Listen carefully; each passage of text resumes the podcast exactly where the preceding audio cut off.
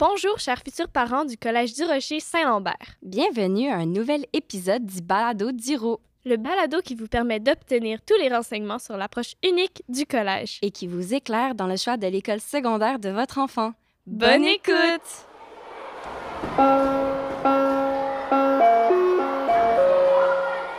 Bonjour, je suis votre hôte, Caroline Fournier, conseillère aux communications au Collège du Rocher-Saint-Lambert.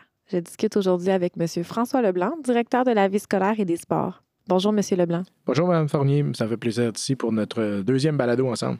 Oui, en effet, M. Leblanc, on se retrouve aujourd'hui pour parler cette fois de la vie scolaire au Collège du Rocher-Saint-Lambert. La vie scolaire, euh, c'est large. Qu'est-ce qu'on veut dire par là?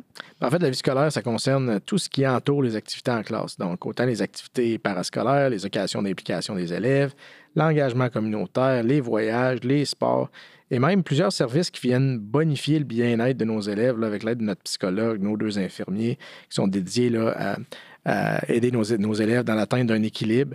Euh, beaucoup d'activités après les cours sur l'heure du midi. On profite beaucoup également de notre vendredi après-midi.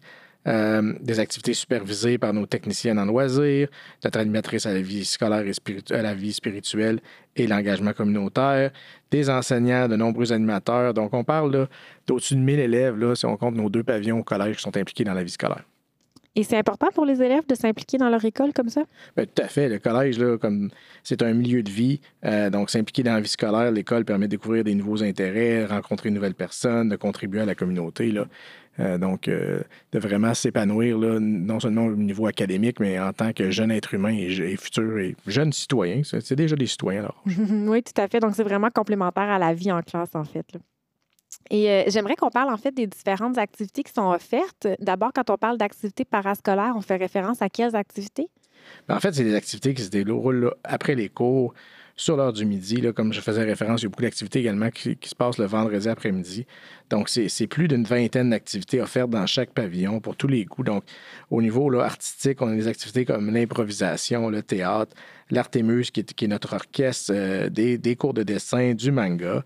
Au niveau des activités plus culturelles, on a notre génie en herbe qui compétitionne dans des, compétitions interscolaires. Euh, On a Bouillon de culture qui, qui vont un groupe qui vont voir des spectacles. On a des, des activités scientifiques comme l'Expo Science auquel on participe à chaque année, un programme de robotique, des activités sociales comme notre café étudiant, un club de donjons et dragons, la table et des chefs qui vient cuisiner avec nos élèves les vendredis après-midi, et bien sûr les activités sportives au-delà là, de nos, sports euh, interscolaires avec nos sports du midi, nos sports intramuraux.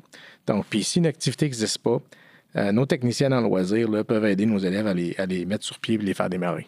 Donc, il y a place euh, pour les élèves à amener leurs nouvelles idées puis à vouloir euh, développer des nouvelles activités. C'est vraiment intéressant comme approche. Et euh, une autre façon, je pense justement, pour les élèves de s'impliquer, c'est de faire partie d'un comité. Donc, euh, c'est quoi la nature de l'implication dans un comité pour un élève? Bien, tout d'abord, c'est une opportunité pour nos élèves de, faire une différence, d'acquérir des compétences en même temps.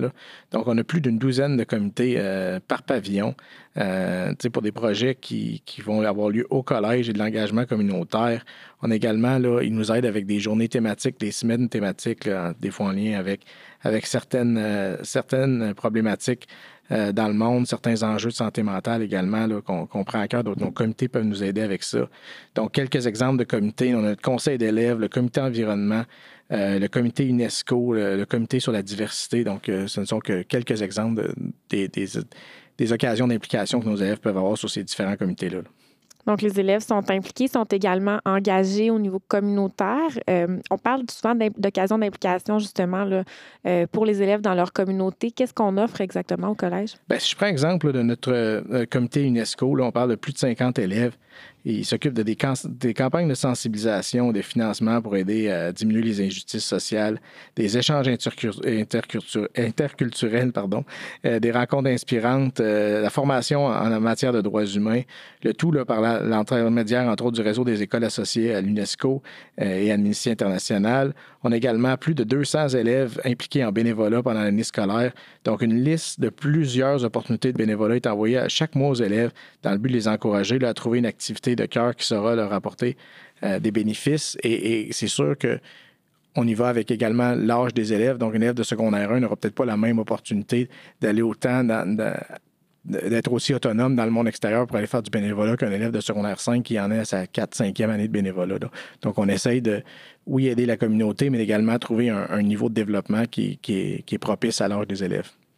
Oui, donc c'est vraiment une façon d'avoir euh, un, impact positif. On en a parlé à travers euh, nos discussions sur le balado de cette importance-là euh, d'avoir un impact sur sa communauté. Donc l'engagement communautaire, évidemment, c'est un des outils concrets qu'on propose aux élèves pour qu'ils puissent avoir cet impact-là. On a parlé également d'en faire euh, des, de les aider à se développer, à être des citoyens de demain, qu'ils aient une influence positive. Donc, une autre façon euh, qu'on a de les amener à se développer, c'est de, les faire, leur faire découvrir le monde, de s'ouvrir aux autres, aux autres cultures, aux autres régions. Donc, euh, j'aimerais qu'on parle un petit peu des voyages. C'est une autre activité qu'on propose à nos élèves. Donc, pour les futurs élèves qui aimeraient voyager, ce serait quoi leurs options? Bien, il faut comprendre qu'on a, une offre qui s'étend sur cinq ans et qu'on a le Salon des voyages à tous les ans où les différents enseignants responsables des voyages là, euh, font découvrir les voyages aux élèves. Donc, euh, c'est un, salon qui se passe en début d'année. Donc, cette année, euh, nos voyages, là, au premier cycle, on a une immersion anglaise où des élèves vont en Angleterre. On a un échange France-Québec où certains de nos élèves vont passer une dizaine de jours en France et reçoivent le correspondant français à une autre période de l'année. Euh, et au deuxième cycle, on a le voyage euh, Eldorado, qui est un voyage de coopération humanitaire. On a un voyage de cyclisme en Europe qui s'appelle Mon Tour à moi. On a un voyage euh, dans des régions nordiques canadiennes qui s'appelle La Découverte du Nord. On a le voyage Devoir de mémoire qui est un voyage qui explore les traces de la Deuxième Guerre mondiale. Cette année, par exemple, ils vont aller en Allemagne et en République tchèque. Et on a également un voyage pour les élèves dans les cours d'espagnol, qui est un voyage d'immersion espagnole, par exemple, cette année, ils vont au Panama. Et pour un plus grand nombre d'élèves, on a également nos traditionnels voyages dans les villes américaines. cette année, c'est Boston pour le premier cycle et New York au deuxième cycle. Et chaque fois, les élèves sont accompagnés par des enseignants. Donc, euh, ça crée évidemment de beaux liens entre les jeunes et euh, les enseignants qu'ils côtoient habituellement à l'école. Monsieur Leblanc, ça a été euh, un plaisir de vous recevoir sur le balado et de discuter euh, de la vie scolaire aujourd'hui. On vous souhaite une très belle année scolaire. Merci beaucoup. Une très belle année scolaire à vous aussi. Ça me fait plaisir. Merci.